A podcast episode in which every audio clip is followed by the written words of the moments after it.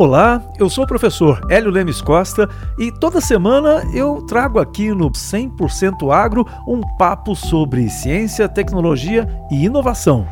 100% Agro. Se é agro, a gente comunica. Falando ainda sobre inovação histórica, nós podemos falar sobre outra grande é, transformação e inovação que aconteceu na produção agrícola, que foi a utilização de fertilizantes a gente já falou sobre a irrigação em episódios passados, com uma grande transformação na nossa capacidade produtiva, mas e os fertilizantes, hein? Essa inovação ela também é bastante antiga. É, é, estimado que tenham sido os egípcios e os gregos que começaram a utilizar o esterco e o humus para melhorar a fertilidade dos solos lá alguns milênios atrás, cerca de dois a três mil anos atrás. E apesar de parecer algo assim de baixa tecnologia, o uso de esterco, de humus, na verdade,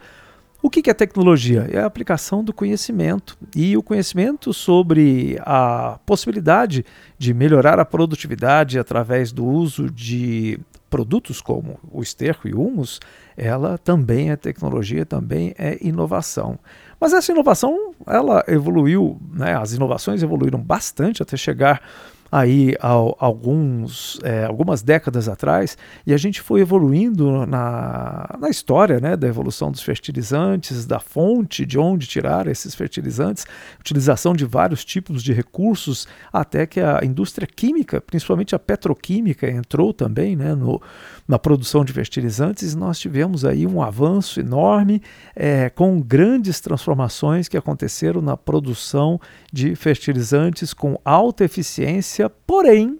alguns deles se mostraram ser bastante prejudiciais. Alguns deles foram muito questionáveis a partir do uso excessivo e aí os efeitos colaterais né, do uso da inovação, daquele tipo de inovação tecnológica. E hoje nós estamos caminhando num outro movimento que, de certa forma, a gente pode dizer que é contrário àquele movimento de 50, de 60 anos atrás, que é a busca exatamente por fertilizantes que sejam mais naturais, menos artificiais e que eles sejam mais amigáveis ao ambiente, aqueles que são os biofertilizantes, aqueles que já estão na natureza e que podem ser utilizados com um impacto muito menor do que o impacto gerado por fertilizantes artificiais, que têm, lógico, uma demora maior para serem absorvidos e que causam alguns tipos de espalhamento, né, para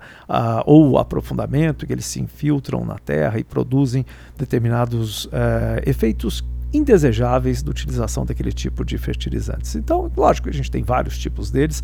é, e alguns, né, eles é, estão sendo substituídos por esses biofertilizantes que são muito mais próximos da própria natureza, da, da produção dos produtos, das plantas, e que são mais facilmente absorvidos e que também geram menos efeitos colaterais. Então, isso também é inovação. Muitas vezes a inovação caminha numa direção muito científica na criação de novos compostos, na geração de novos, novas combinações de átomos para gerar é, artificialmente produtos é, materiais novos que não existiam, mas também a inovação está em buscar na própria natureza, buscar naquilo que a gente já tem, a utilização adequada e a descoberta de oportunidades e de possibilidades de levar o que nós temos e muitas vezes o que nós já usávamos, trazer isso de volta para de uma maneira mais produtiva, em maior escala,